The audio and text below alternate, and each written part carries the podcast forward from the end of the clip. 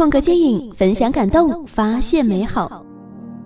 猜到了剧情，依然被震尿了裤子的片子。文章来自空格。Und jetzt ab! Geht ihr zusammen! Arm in Arm! Seite an Seite! Durch den ganzen geräumten Teil! 空格这两天跟着媳妇儿一块儿去了海边，然后体验了一把婚纱摄影。在海滩拍摄确实有点遭罪，不过这也是个好事儿，因为从此以后呢，媳妇儿原本打算每年找一个地方拍一次婚纱，那因为被晒成了狗，所以就把这个想法给扼杀掉了。在回来的路上，一边撕身上被晒爆的皮，一边看了一部同样在海滩上遭罪的片子《地雷区》。故事取材于真实的史实，讲述了二战之后被俘的年轻德军士兵在丹麦排雷的故事。阿穆西耶，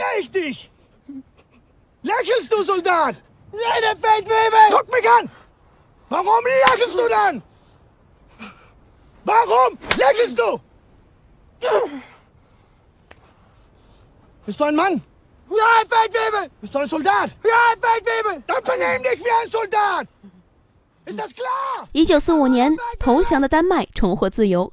大批德国占领军走进了战俘营，而其中两千名被派到了丹麦西海岸，这里有当初德军为防止盟军登陆留下的二百万枚地雷，这其中有十一个年轻的士兵经过简单的排雷训练，被分到了丹麦军人卡尔军士长的旗下，等待他们的有四万五千颗地雷，饥饿、伤痛乃至。死亡。这是一部没那么多惊喜的片子，有限的角色和空间，破成体系的故事脉络限制了影片的走向。每一步发展几乎都有明确的趋势，但是如果就这么忽略了它，那就是非常大的损失了。总结起来一句话：剧情你猜得到，但是被震撼你逃不掉。先是影片采取了这个独特的视角，跟之前空格介绍过的《白色严冬》一样。本片呢也绕开了战火纷飞的战场，把镜头对准了少数几个对立的人身上。从开始的敌对到后面的互相理解，他们共同面对的困境和人性的闪光，提升了故事的感人之处。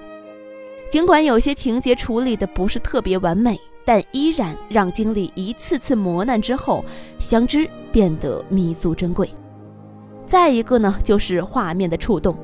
影片用一种近似于新闻纪录片的质感来呈现故事，平凡直白之间夹杂着突如其来的各种事故，那种猝不及防像极了真实的生活事件。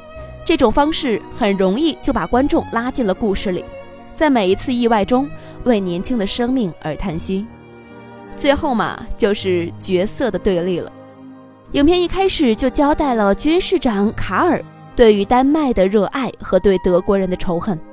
这种情绪成了最初横亘在他和年轻的德国士兵之间的巨大裂痕。然而，随着德国孩子们认真纯真的特质一点点呈现出来，卡尔的内心终于开始融化了。片子并不是特别精致，但依然让空格看出了精彩。回想起来，几个孩子凑在一起讨论回国后的规划，充满了憧憬和梦想，但不久就成了定格在丹麦海滩上的孤魂野鬼。当一个鲜活的生命随着爆炸声灰飞烟灭，这种对比会让你意识到，在生命面前什么都不重要。用电影里面的台词来结束今天的推荐吧：我们需要他们在那里，人们希望他们死得像苍蝇一样，唉，揪心。